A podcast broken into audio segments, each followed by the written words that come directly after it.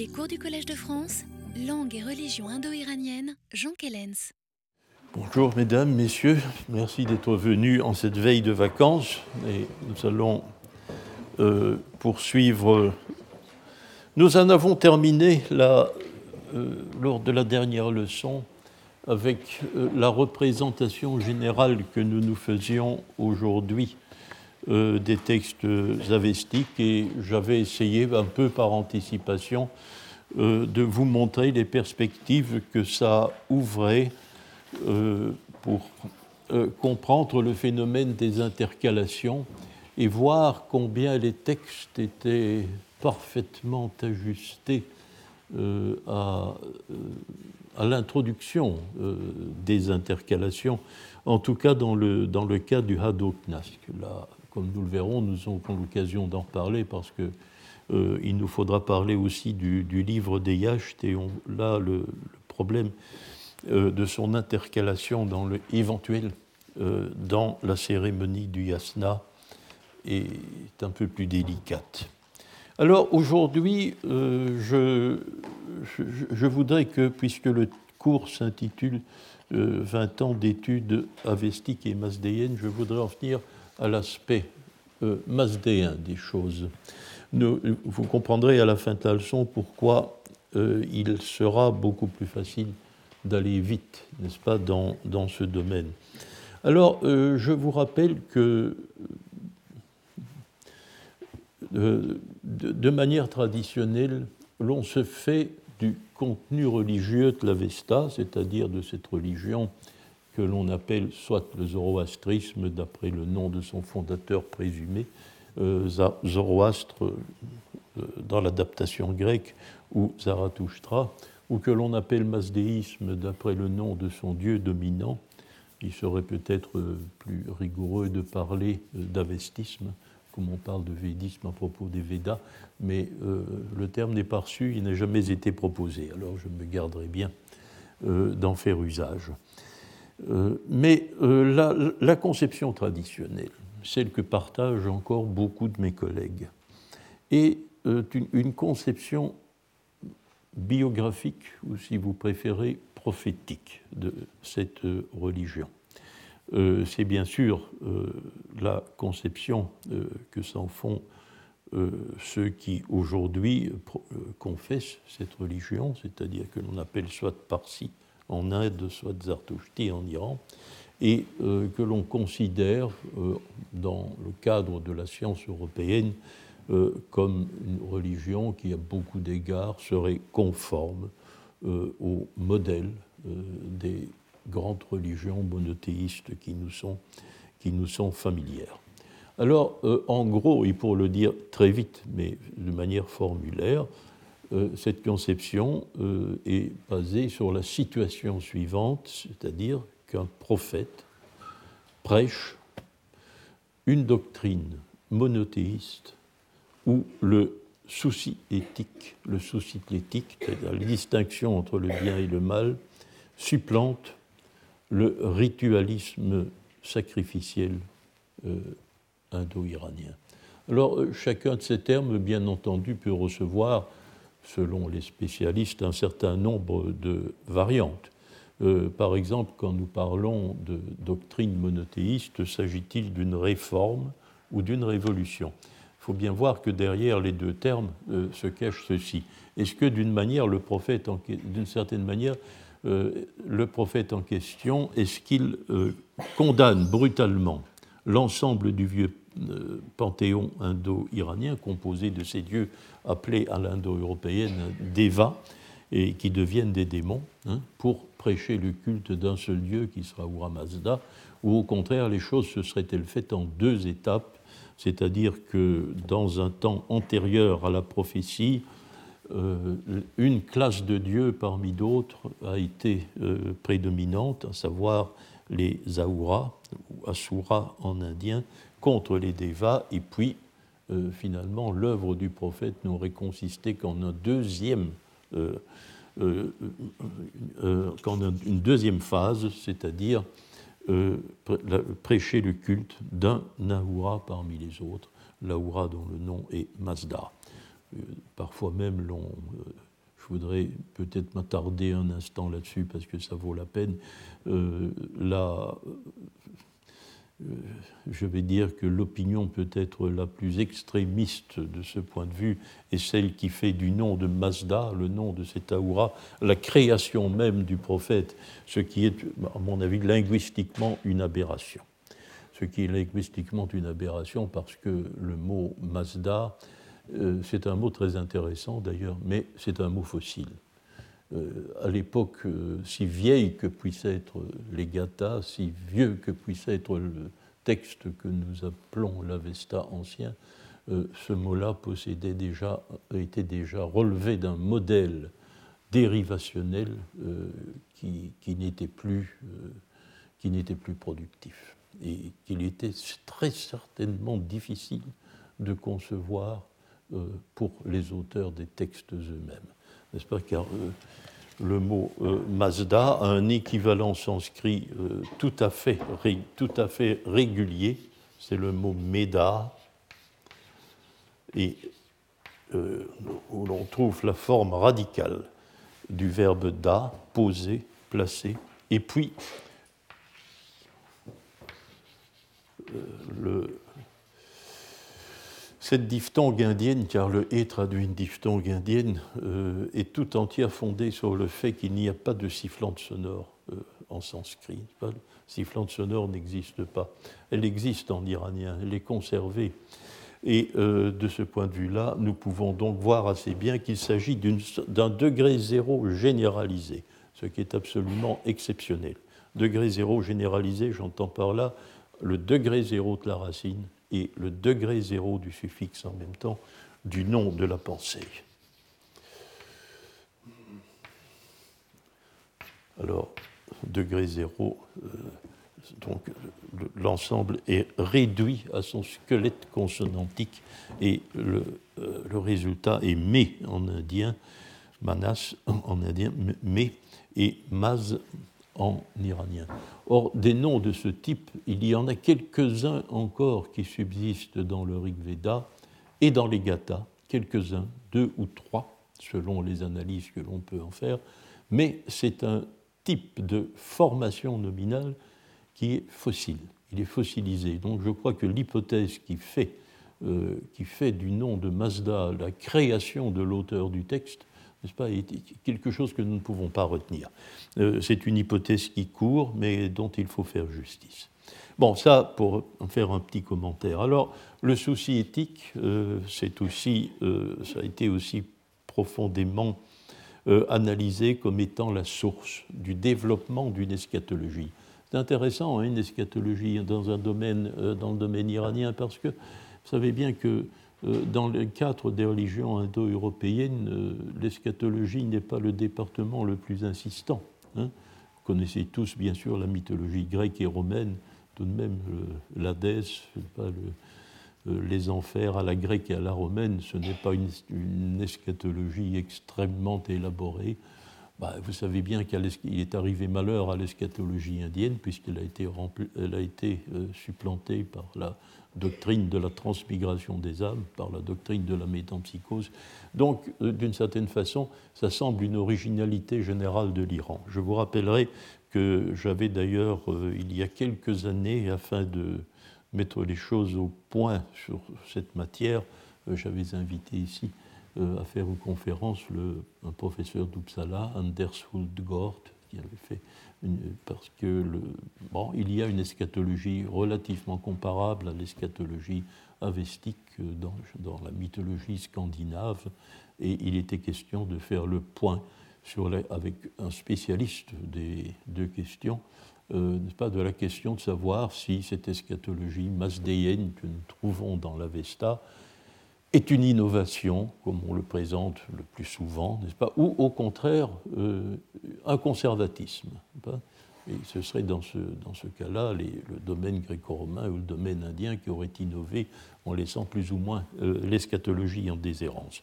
Vous savez que Houlgort euh, avait d'ailleurs conclu à l'incertitude, à l'incertitude parce que on ne peut pas savoir si effectivement il y a une correspondance de conservatisme entre le domaine scandinave et le domaine iranien, Mais il est possible aussi qu'il y ait eu des contacts qui aient favorisé peut-être l'adoption d'une eschatologie influencée par l'Iran chez les peuples scandinaves via les grands fleuves de la Russie. C'était, une, c'était là, je vous le rappelle, la conclusion de Woolcourt. Je ne crois pas qu'il a jamais publié cela. Euh, alors, euh, cette, euh, cette, éthique productrice d'eschatologie supplanterait donc le ritualisme qui serait qui est nié dans la plupart des analyses que l'on fait de la religion de l'Avesta. Je vous rappelle la formule de Nioli que j'aime beaucoup citer de 1980 dans son livre, n'est-ce pas, disant que c'est une formule emphatiquement, emphatically en anglais, euh, anti-ritualiste et anti-sacrificielle, ce, qui est, je le fais toujours avec un peu de cruauté parce que c'est évidemment exactement l'inverse. Mais cette, cela a passé longtemps pour un trait fondamental de la religion de l'Avesta que euh, l'antiritualisme et euh, aussi la donnée anti-sacrificielle avec l'interdiction de procéder aux deux offrandes qui sont pourtant les deux offrandes indo-iraniennes traditionnelles, à savoir le hauma, le soma indien, et euh, la vache, hein, comme animal d'immolation par excellence. Alors, cela se, contrasterait ces caractéristiques de la religion dans son stade le plus ancien, à savoir les gathas. Cela contrasterait dans une certaine mesure avec l'Avesta récent, où ces traits persistent mais atténués, hein, avec un monothéisme fortement, euh, fortement réinvesti par euh, la personnalité euh, de Dieu nombreux et divers, et une doctrine par moment, en tout cas euh, dans certains départements des yachts, beaucoup plus ritualistes, voire carrément sacrificiels, puisque nous avons tout de même deux ou trois attestations explicites euh, du sacrifice sanglant.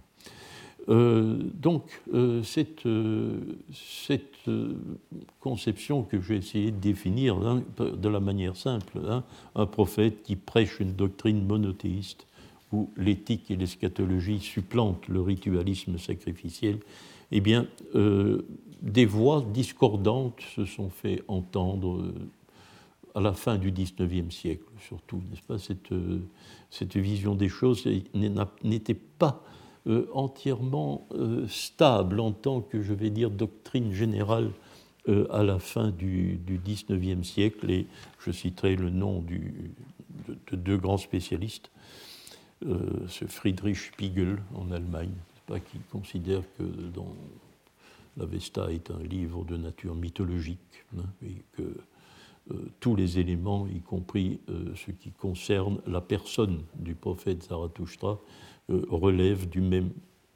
du même schéma mythologique de l'histoire mythique que nous raconte l'Avesta à plusieurs reprises.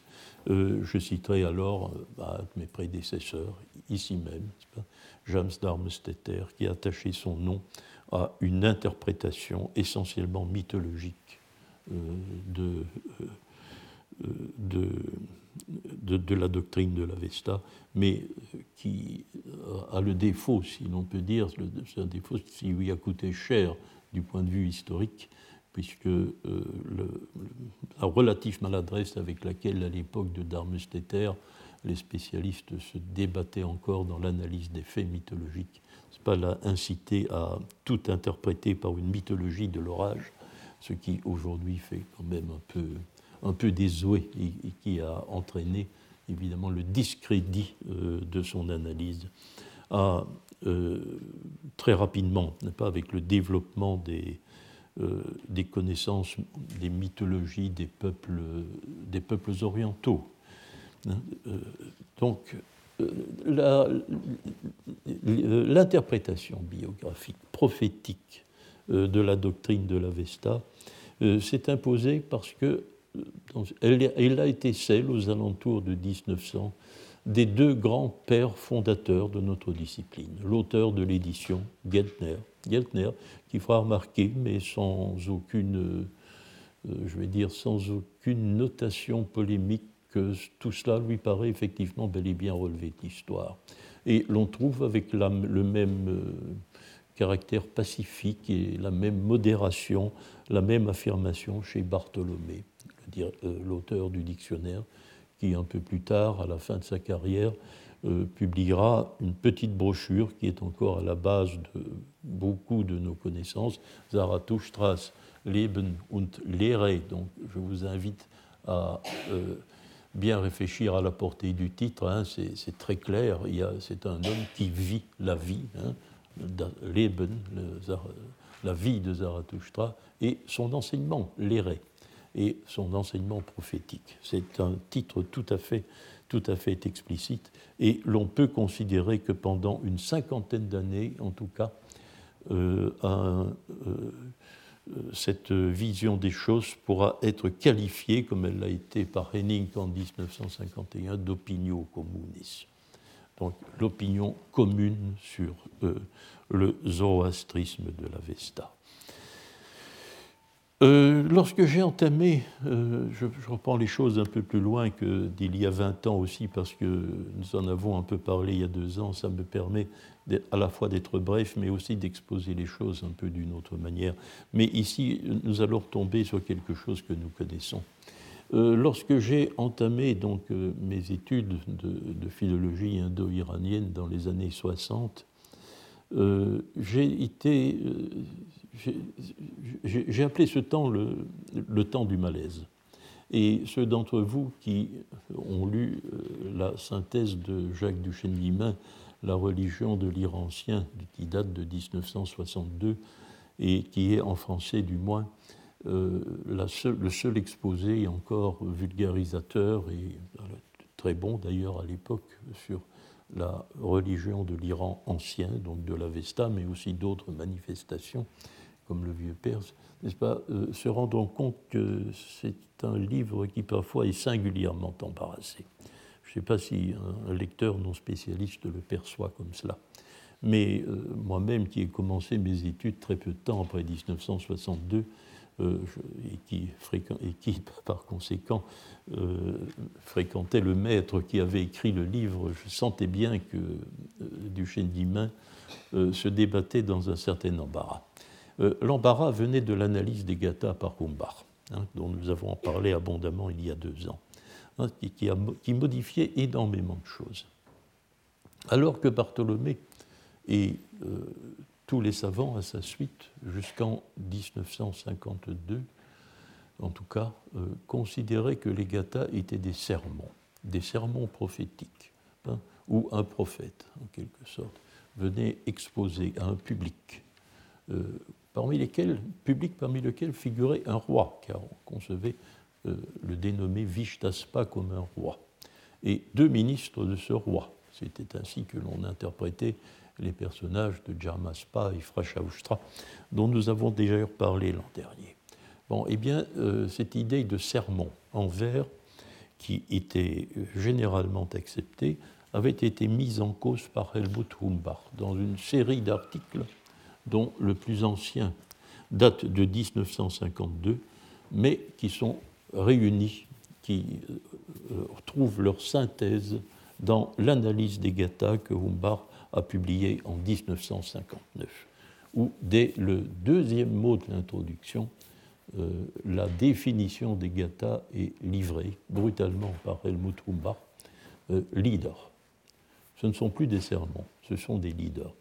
Dans le cadre indo-iranien, vous voyez que la conception Tumbar est très claire. Hein.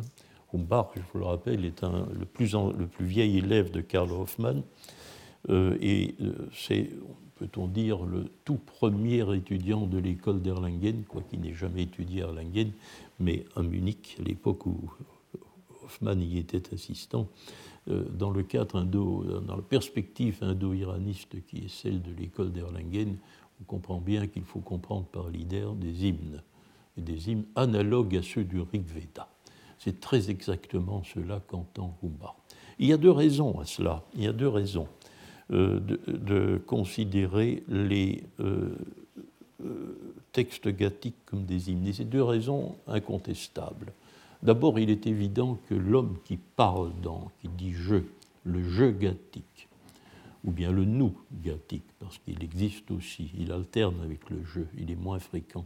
Mais le jeu gathique ne parle pas à des hommes, il ne parle pas à un roi ou à un public, il parle aux dieux. Il parle aux dieux. Il parle à Ahura Mazda et il y a un certain nombre d'entités qui l'entourent et à qui il dit tu ou, s'ils sont plusieurs, vous. Donc euh, la perspective est celle d'un hymne. Bon. Ça, c'est la première raison. Ensuite, euh, lorsque l'on parle d'hymne euh, du Rig Veda, la perspective de cette parole, c'est évidemment le rituel. On conçoit bien que les hymnes du Rig Veda, même si on ne les connaît pas avec précision, euh, ont fait l'objet d'un usage sacrificiel, ont été utilisés dans le cadre d'un sacrifice, étaient utilisés dans le cadre d'une cérémonie, quoi que l'on fasse durant cette cérémonie. Or, euh, ici, euh, j'insiste, c'est aussi une perspective qui est assez naturelle dans le cadre de la réflexion que mène l'école d'Erlangen, car cela met en cause directement le système verbal.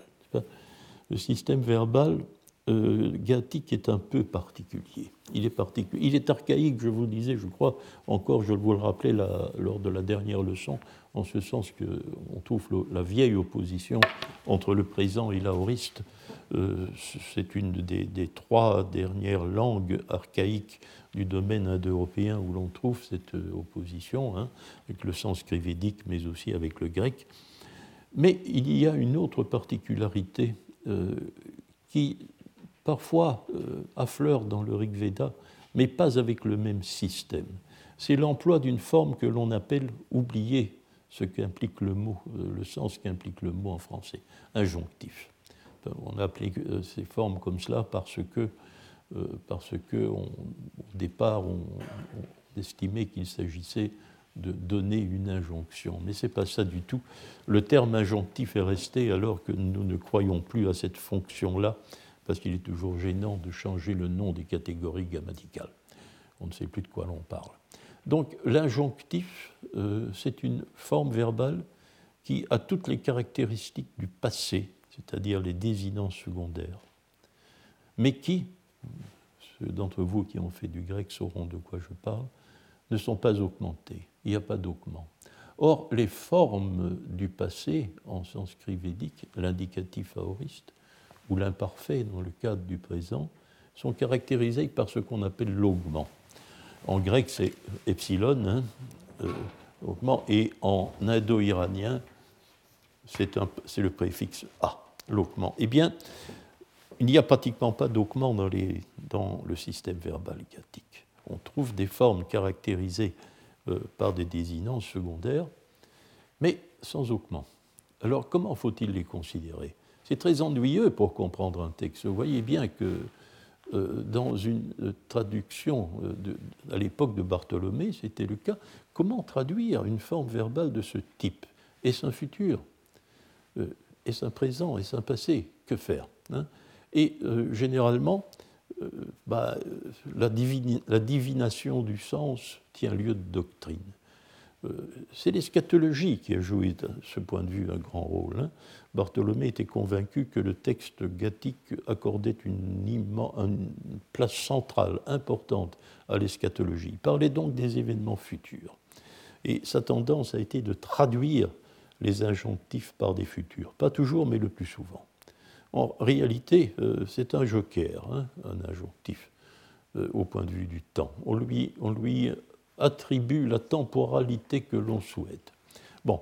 Or, euh, Hoffman avait fait comme thèse d'habilitation une thèse sur l'injonctif védique. Alors, ce problème de l'injonctif est au centre des préoccupations Toumba. Je vous donne un exemple, un exemple que vous vous rappellerez après euh, nos deux séries, nos deux dernières séries de cours. C'est ce deuxième chapitre de la première Gatha où l'âme de la vache se plaint au Dieu, hein, parce qu'elle elle est immobilisée. Elle ne peut pas partir. Dans notre interprétation, ça signifie qu'elle a été immolée, mais euh, que son âme ne peut pas être offerte parce que le jour n'est pas levé. Il faut attendre l'aurore. Bon, ça, c'est l'interprétation que nous avons donnée lors de ces cours. Mais justement, l'âme de la vache se plaint. Le verbe est gerjda, c'est un injonctif. C'est un injonctif, troisième personne du moyen. la désinence secondaire, la racine garz, indien gur, se plaindre. Voilà, un injonctif. Alors, l'âme de la vache se plaindra. Ici, Bartholomé ne va pas traduire par un futur, ça n'a pas de sens. Semble pas que ça se rapporte au futur. Euh, euh, ça semble être un événement soit passé, soit récent. Alors on peut traduire par un passé. Si on traduit par un passé, euh, ben, vous voyez que nous voguons allègrement vers la mythologie. Hein. on a l'impression d'un vieux mythe, n'est-ce pas, où l'âme de la vache se plaint du sort qui lui est réservé auprès des dieux. Il faut d'ailleurs comprendre aussi pourquoi c'est l'âme de la vache et pas simplement la vache. Hein. Là aussi, c'est une discussion. Euh, on, peut, on, peut accorder aucune importance au fait que ce soit son âme parce que on peut faire l'hypothèse, ce qui a été fait d'une synecdoque. C'est-à-dire, lorsqu'on dit mon âme, ça veut dire moi, simplement. Donc, euh, ce serait simplement la vache. Alors, on peut comprendre comme cela. On a ici un vieux mythe où euh, la vache se plaint du sort qui lui est réservé auprès des dieux. Mais si vous traduisez par un présent, euh, la perspective doit être réinterprétée. Et c'est ce que fait Humbach, n'est-ce pas? Humbach, en, en, ce sens, en transposant dans le texte gattique les conclusions que Hoffman avait tirées de l'injonctif védique, hein, il fait apparaître que ce système d'injonctif que nous trouvons dans les gathas se rattache à la situation liturgique. On, ne va pas compter, raconter au passé, hein.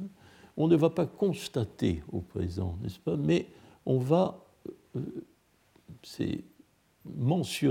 Hein, Erwähnen disait, Erwähnen, l'injonctif était Erwähnend. Il fait allusion, il évoque.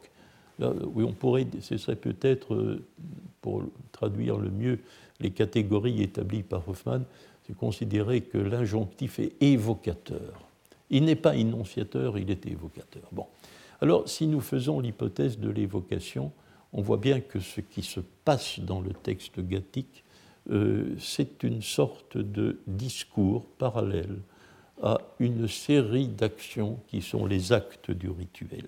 Et alors, euh, il est intéressant de lire le commentaire que Humbach consacre au Yasna 29 à, ce chapitre sur l'âme de la vache, et il nous dit voilà, ce que nous avons ici, n'est-ce pas, c'est euh, la référence à une situation rituelle où le prophète Zarathustra, car cela il ne le met pas en cause, hein, euh, ne le mettra pas en cause, s'adresse, n'est-ce pas, à, s'adresse aux dieux et euh, revendique l'idée qu'il ne faut pas se livrer. Vous voyez que Bombard ne met pas en cause l'anti-ritualisme. Hein. Il ne faut pas se livrer à l'immolation animale, mais la remplacer par quelque chose qui tout de même concerne la vache, c'est-à-dire une libation de lait. Voilà l'analyse que fait Humba. Seulement, ce qui est intéressant dans cette analyse, c'est de voir, n'est-ce pas, que c'est évidemment d'établir euh, le caractère, euh, d'une part, hymnique des textes, et d'autre part, leur liaison avec une situation rituelle déterminée. C'est une toute autre perspective qui se dessine dans les gathas de Humbar et qui sont grammaticalement fondées. Hein. Euh, l'embarras de Duchesne d'Imain vient d'ailleurs de cela. Hein. C'est qu'il se rend parfaitement compte, quand il écrit euh, trois ans plus tard La religion de l'Iran ancien, euh, que l'analyse de Humbar est grammaticalement fondée et incontournable, mais que faire en trois ans pas? Les choses n'ont pas eu le temps de se, de se développer. là, est-ce que cette, analyse de Humbar compromet euh, la vision traditionnelle du masdéisme? Virtuellement, oui. En réalité, non, parce que Humbach, qui est toujours vivant et toujours actif, euh, de toute sa vie, ne l'a jamais. S'y refusé toute sa vie. Toute sa vie, il n'a pas mis les choses en question. Il a publié en 91 une, deuxième, euh, une nouvelle interprétation des Gathas qui n'est pas fondamentalement différente de celle de 1959, mais où il a conservé, euh, parce que c'est un titre programme, les Gathas, le titre est en anglais seulement, The Gathas of Zarathustra. Donc ce sont bien les gathas dont Zarathustra est l'auteur, dont le personnage historique est l'auteur. Et en 2010 encore, dans un tout dernier état de la question, il a intitulé son livre Zarathustra and his antagonist. Donc Zarathustra et ses antagonistes, et je vous ai fait part d'ailleurs de ma perplexité sur le mot antagoniste euh, lors des leçons des deux dernières années. voilà, donc le, tableau n'est pas modifié pour, des raisons qui sont, je crois, euh, relativement psychologiques, parce que bon, je connais bien Umbar, j'ai été son assistant durant six ans, donc euh, c'est un homme dont, je connais bien les caractéristiques mentales et je sais que c'est un terrain dont il, ne veut pas débattre, il, n'y tient pas. Bon, mais pour lui, son intérêt est purement linguistique, il n'entend pas sortir de, il n'entend pas sortir de, cette, euh, de ce registre. toutefois, quelqu'un a très bien compris que la perspective ouverte par euh, était compromettait euh, en réalité la vision traditionnelle des choses. Euh, c'est un certain Marie-Jeanne Mollet, hein, Marie-Jeanne Mollet, qui était français, je crois qu'il était directeur d'études à l'école pratique des hautes études, a défendu sa thèse en 1962, donc trois ans après la parution du livre de Humbach, et il a euh, insister sur le caractère euh, liturgique euh, du texte gathique, où il voit un sacrifice, mais un sacrifice sans insistance sur l'aspect haoumique ou l'aspect de l'immolation sanglante.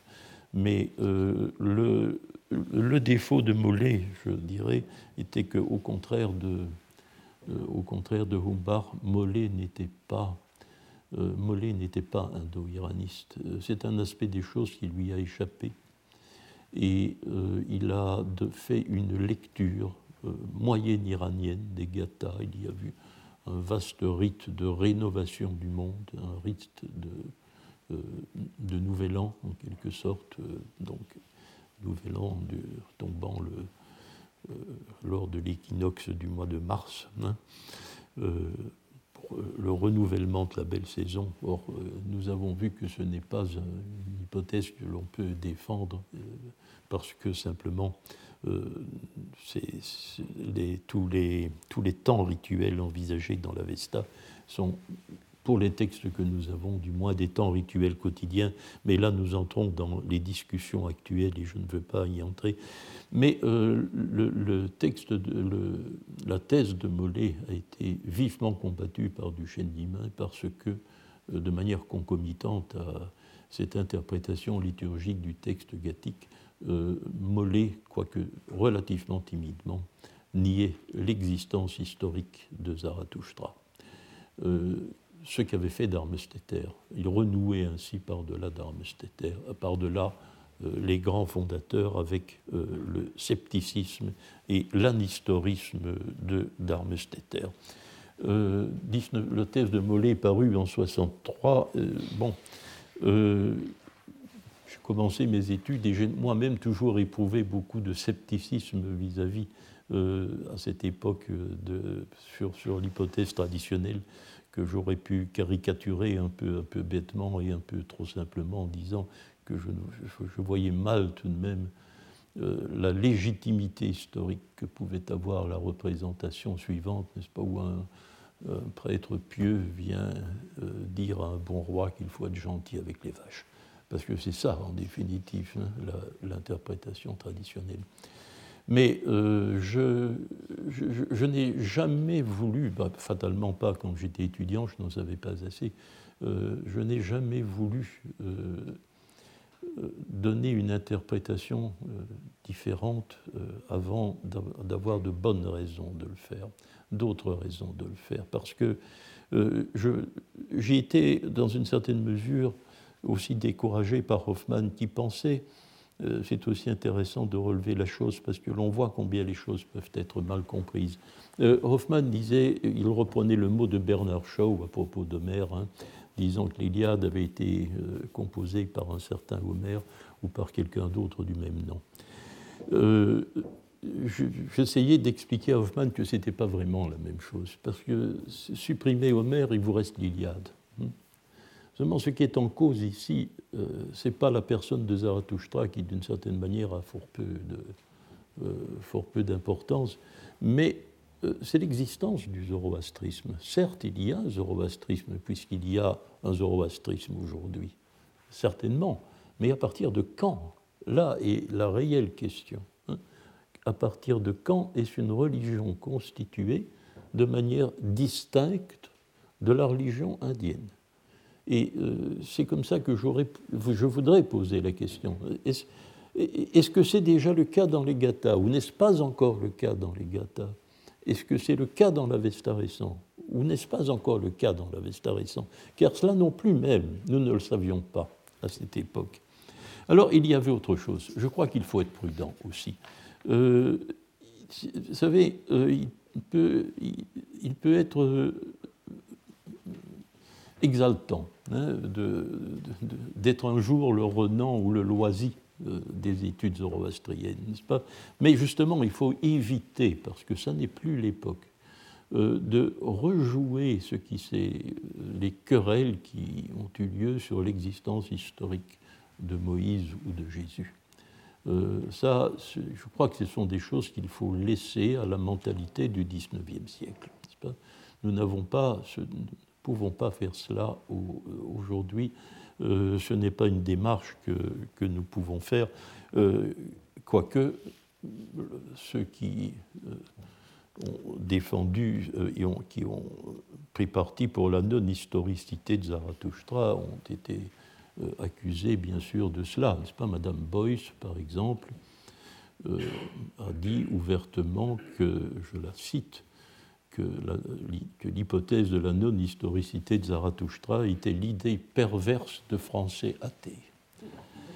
Euh, bon, mais donc euh, il faut éviter ce, donc peut-être de, de, un certain simplisme et le faire autrement. Alors, donc, lorsque Éric Pirard et moi avons fait les GATA en, entre 1900, qui sont parus en 1988 et 1991, euh, il y avait tout de même eu deux alertes sérieuses qui invitaient tout de même à revoir à nouveau, à douter fortement euh, de la validité du schéma traditionnel.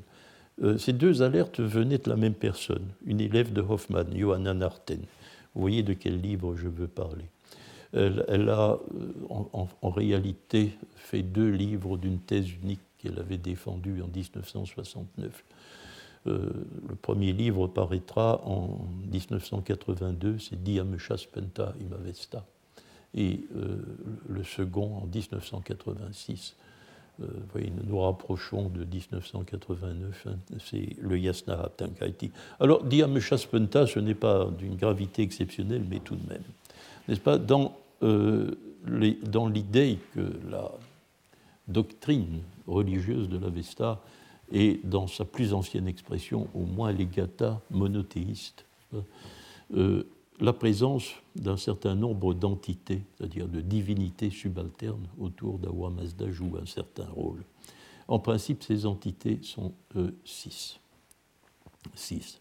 Euh, or, la thèse de Narten, je l'ai déjà exposée, euh, consiste à montrer que non, ce système n'est pas acquis dans les Gathas, il n'est acquis que dans l'Avesta récent.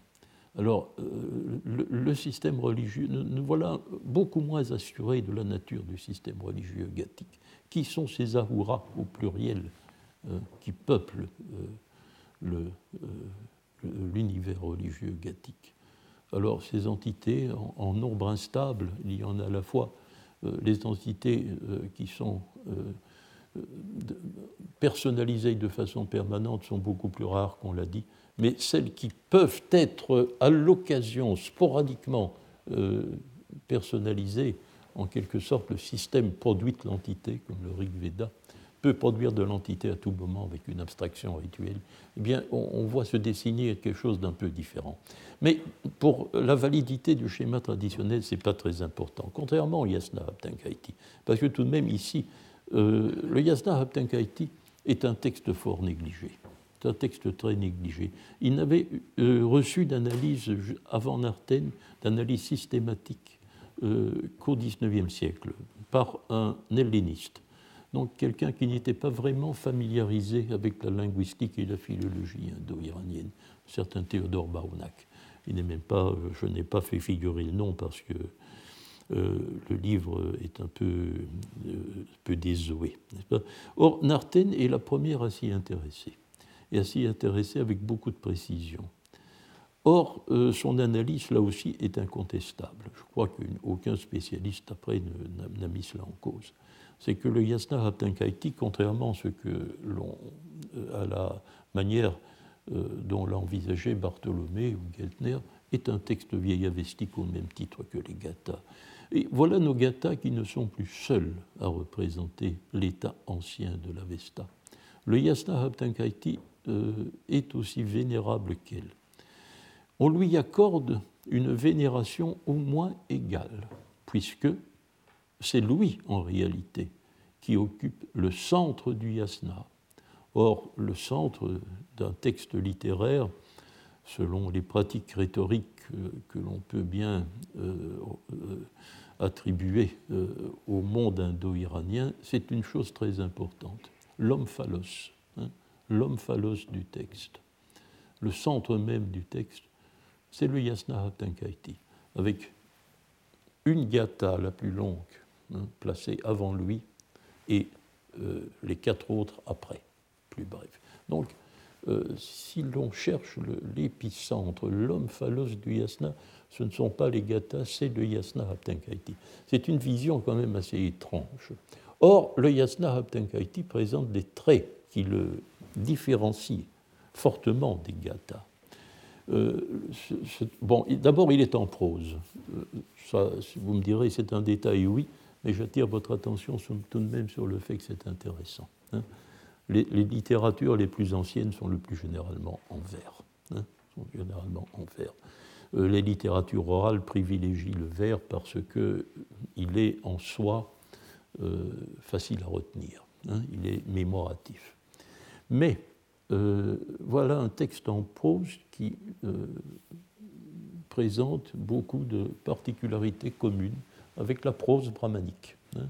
cette belle prose brahmanique bien articulée qu'a si bien décrite Armand Minard hein, dans euh, ses, euh, capacités à souligner euh, les mouvements syntaxiques d'une phrase longue et non soutenue par le maître. Donc, cette grande prose solennelle que nous pouvons trouver dans les brahmanas, eh bien, ce n'est pas un développement purement indien. Il y avait une prose indo-iranienne dont le Yasna Abdangaiti nous donne un exemple pour l'Iran.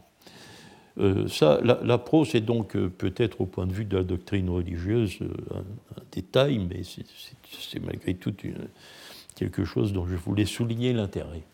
Mais il y a autre chose. Il y a deux, traits étranges dans les Yasna Haptankaiti pour ceux qui, pour, qui, semblent contrarier singulièrement le schéma traditionnel. Le premier, c'est que le nom de Zarathustra n'est pas mentionné. C'est peut-être un texte non zoroastrien, je mets zoroastrien entre guillemets, hein, parce que le, nom de Zarathustra n'en fait pas partie, n'est pas mentionné dans le texte.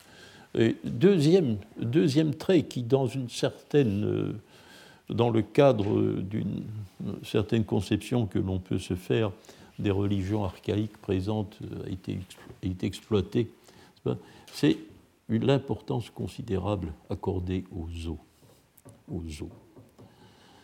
Euh, on sacrifie certes à Ahura Mazda quelques entités qui l'accompagnent, mais le chapitre central, on est à nouveau ici à l'homme phallos, mais à l'homme phallos du Yasna Haptankaiti lui-même.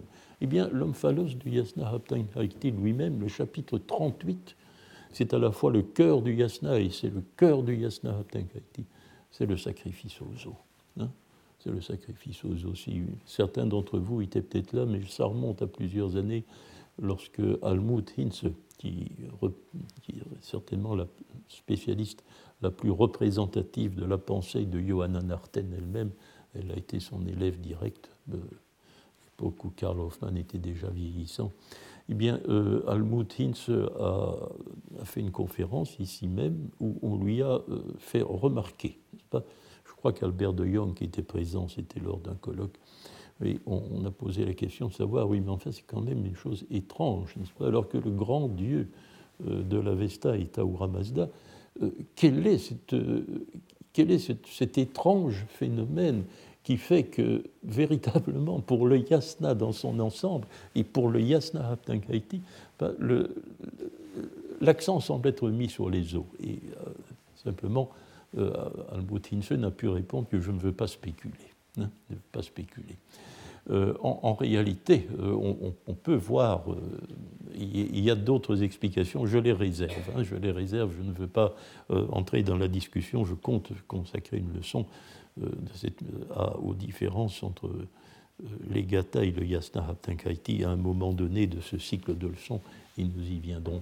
Mais enfin, voilà la situation en 1986. Euh, nous, savons à ce moment-là qu'il y a quand même un fait qui est aussi extrêmement gênant. Narten le sait, hein, le sait, mais elle, n'a pas non plus une âme d'oppositionnelle. Et elle a euh, au fond, euh, occulter entièrement le problème, supprimer le problème, je dirais, euh, en disant, bon, le Yasna Haptankaiti est aussi ancien que les Gathas.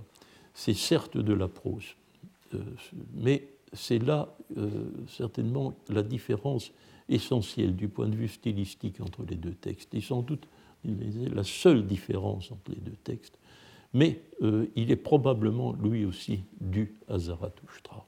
Zarathustra et son auteur, avec cet argument étrange que je lui ai reproché, parce que dit-elle, il est normal que le nom d'un auteur ne figure pas dans un de ses textes. Oui, mais alors pourquoi figure-t-il dans les Gathas, n'est-ce pas? euh, euh, c'est euh, en, réalité, comme je vous disais, Narten, j'ai l'impression,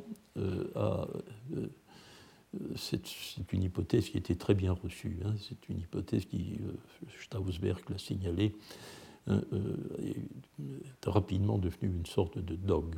L'Avesta ancien tout entier, euh, que ce soit dans son, dans son volet gathique ou dans son volet haptahatique, est l'œuvre de Zarathustra. Euh, je ne vous cache pas que attribuer le yasna haptankaiti à Zarathustra, c'est bien sûr occulter les problèmes, et je vous disais que c'était pour moi dessiner une variante du principe du guépard.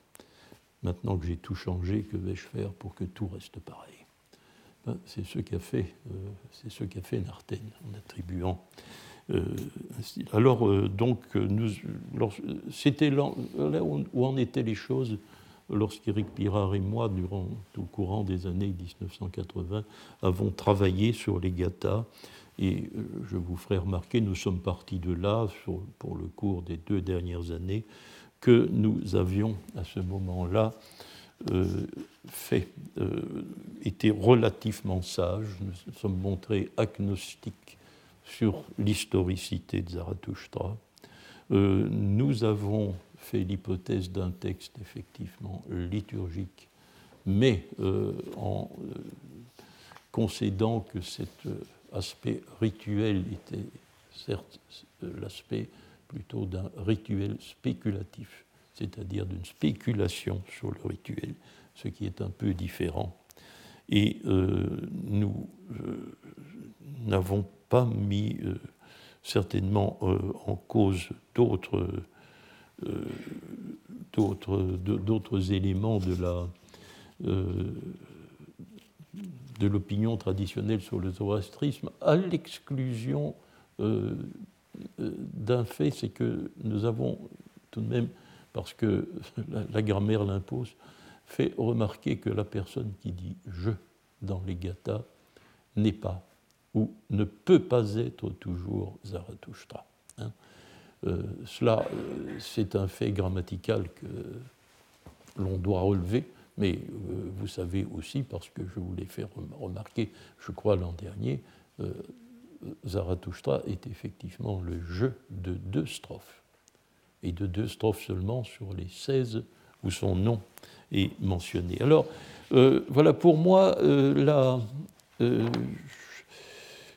je voudrais aujourd'hui vous faire remarquer que ma conception du ritualisme vieil avestique s'est durcie lorsque, alors que le dernier volume des textes vieil avestiques est paru, euh, je l'ai dit dans euh, la quatrième naissance de Zarathustra, lorsque j'ai préparé pour euh, un colloque mitriaque de Rome qui s'est tenu en 90, mais dont les actes sont parus en 94, j'ai consacré ma communication que je n'ai pas pu prononcer pour des raisons privées, je n'ai pas pu me déplacer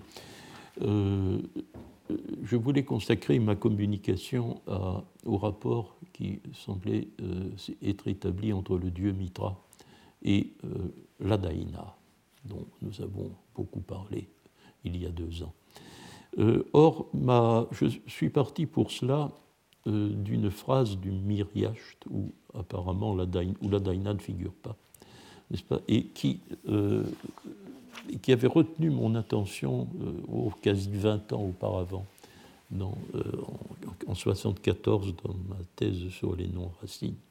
Et c'est une phrase euh, qui est intéressante à plusieurs égards, parce que c'est une phrase qui est extrêmement descriptive, avec beaucoup de précision, qui est très précise, sur le rôle auroral du dieu Mitra. Et aussi le détail, on dit que Mitra, c'est Mitra Miasamaide, donc nous sacrifions Mitra, et puis euh, la formule de base, la formule sacrificielle de base, est élargie par une proposition relative que vous avez devant les yeux. Alors, euh, il est le premier dieu, Yasata, le premier dieu digne du sacrifice, Pauirio, Yasato, Mainyavo, car c'est un dieu Mainyava. Euh, on peut traduire par aérien, car Mitra est dans le ciel. Hein. Donc le premier dieu aérien qui grimpe Asnaoiti, c'est grimper, escalader. Il grimpe par-dessus la Hara. Euh, c'est la montagne de l'aurore, c'est la montagne de l'Est. Clôture de l'Est, c'est censé être la, euh, montagne derrière la qui occulte encore un certain temps le soleil, ou la lumière diurne hein, avant qu'elle apparaisse. Donc il est le Dieu qui grimpe le premier, le premier Dieu céleste, euh, qui grimpe par-delà la Hara, en face du soleil immortel. Oui, euh, en face ou avant, avant, hein, plutôt en avant-garde en quelque sorte. Pour Van je crois que c'est traduire euh, avant, anticipativement, hein. avant le soleil immortel aux chevaux rapides. Donc, d'une certaine manière, euh, Mitra est, le Soleil, oui, mais pas vraiment le Soleil. Il est en euh, rapport avec le Soleil et il, apparaît avant lui. Et alors, voici la, seconde relative est intéressante, Yo Pauirio. Lui, le premier, il saisit. Il saisit. Alors, la traduction traditionnelle est euh, de considérer que le mot Barshnava est l'objet du verbe saisir. Or, Barchnou, c'est le sommet des montagnes. C'est Top, comme traduit Gershevitch. Hein. Donc, il est le premier à saisir les sommets qui sont beaux, Srira, et qui sont Zaranio Piso, qui sont euh, décorés d'or, hein. euh, peints, en couleur dorée, dorée hein, aux ornements dorés. Or, grammaticalement, ça ne marche pas il y a une, inconséquence grammaticale énorme. Euh, Zaragno Pisso, c'est un nom racine. Bon, ça, doit être un accusatif pluriel. Mais cet accusatif pluriel, ça marche bien. Hein. Euh, un, comme c'est un nom racine, la désinence sera la même pour un masculin ou un féminin. Donc on peut considérer que Zaragno Pisso est masculin ou féminin. Il n'y a pas de distinction formelle. Et ça peut être un accusatif pluriel. Sriran, par contre, par contre, est un mot thématique. Hein. ça signifie beau, mais c'est un adjectif thématique. Par conséquent, euh, ça doit être un féminin. Tiens, un féminin. Et alors, le mot barchnou, qui est masculin, barchnava, n'est pas une forme d'accusatif. L'accusatif serait barechnouche. Parshnava est grammaticalement, morphologiquement abnorme. Il n'entre pas dans le schéma.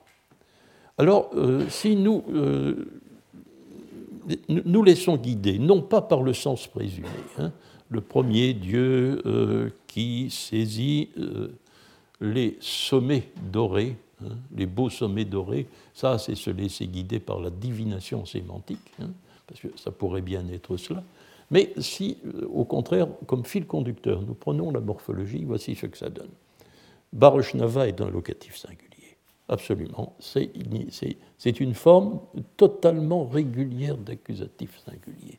Alors on peut imaginer qu'il est le premier qui, arrivé sur le sommet, grimpe, hein, euh, grimpe sur le mont Hara et il est arrivé sur le sommet.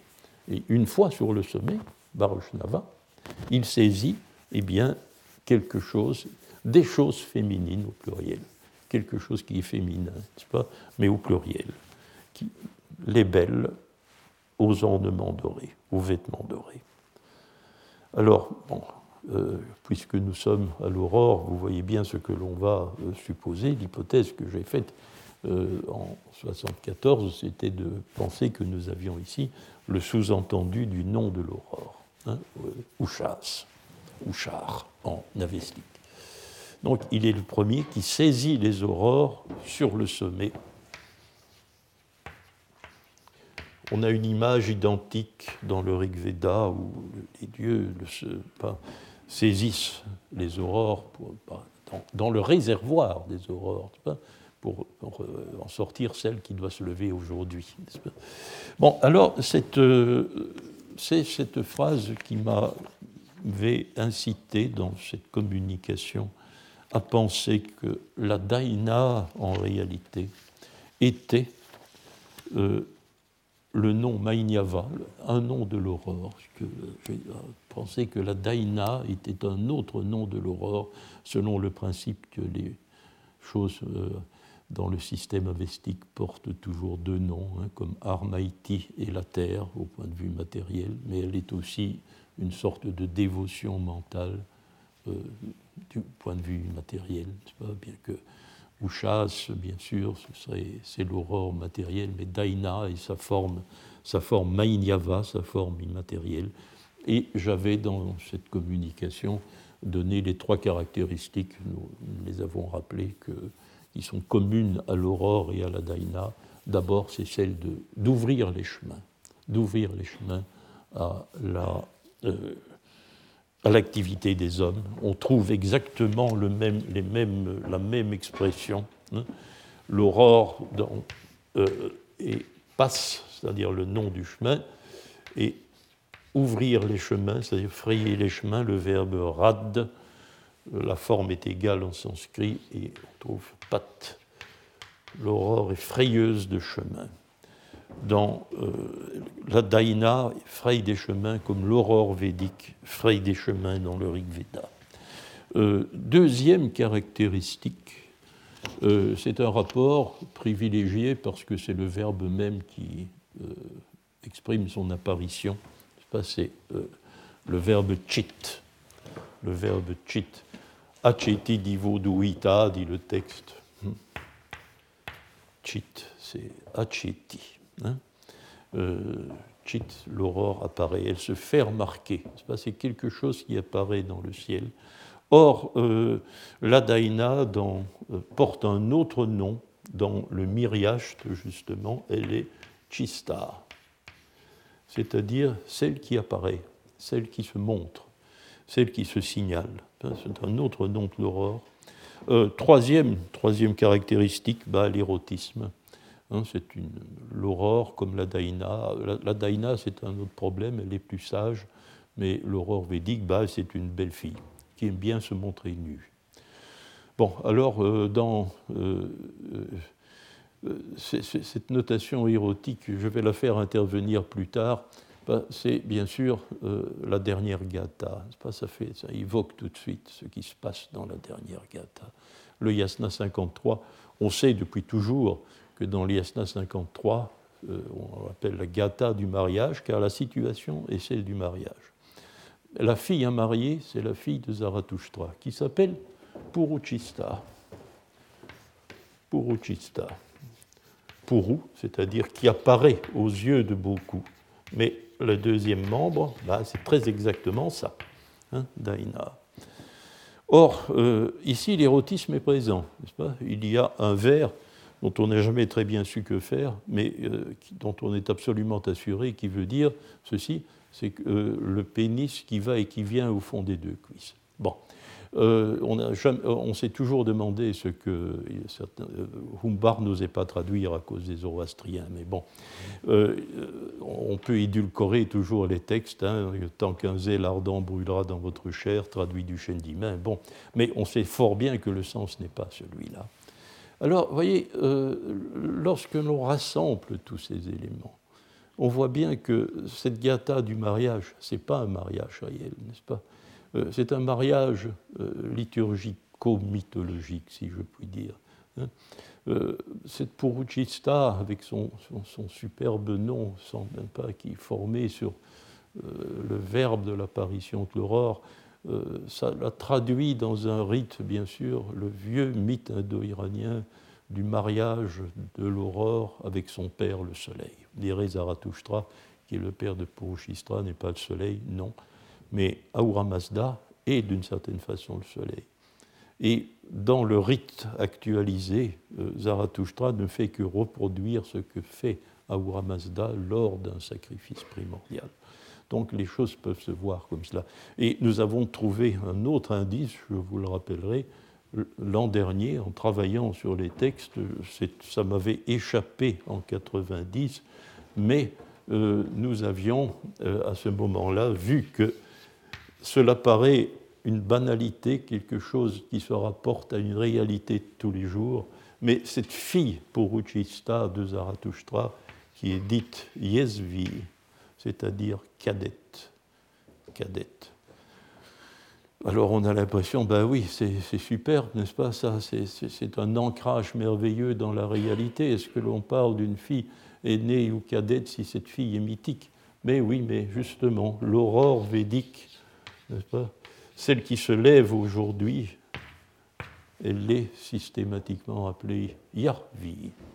C'est l'aurore cadette, l'aurore d'aujourd'hui on voit que le semblant de réalisme s'évapore au contraire devant euh, un, parallélisme textuel encore beaucoup plus complet. Alors je vais terminer euh, cet exposé ici. J'aurai quelques petits détails à ajouter lors de la leçon de reprise le 10 janvier.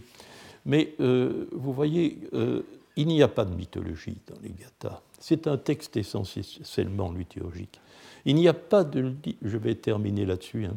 il n'y a pas de mythologie au sens narratif et événementiel. On ne vous raconte pas des petites histoires qui se seraient passées dans le passé. La vache du Yasna 29, ce n'est pas non plus le bovin primordial, n'est-ce pas? C'est la vache du sacrifice d'aujourd'hui. Euh, bon, ce sont, ce sont des, des, métaphores du rite, si vous voulez. Je, ne sais pas si on peut appeler ça une mythologie, oui, sans doute c'est un type particulier de mythologie qui n'est pas événementiel, qui n'est pas narrative, mais euh, qui est métaphoriquement rapporté euh, au cursus liturgique. Hein.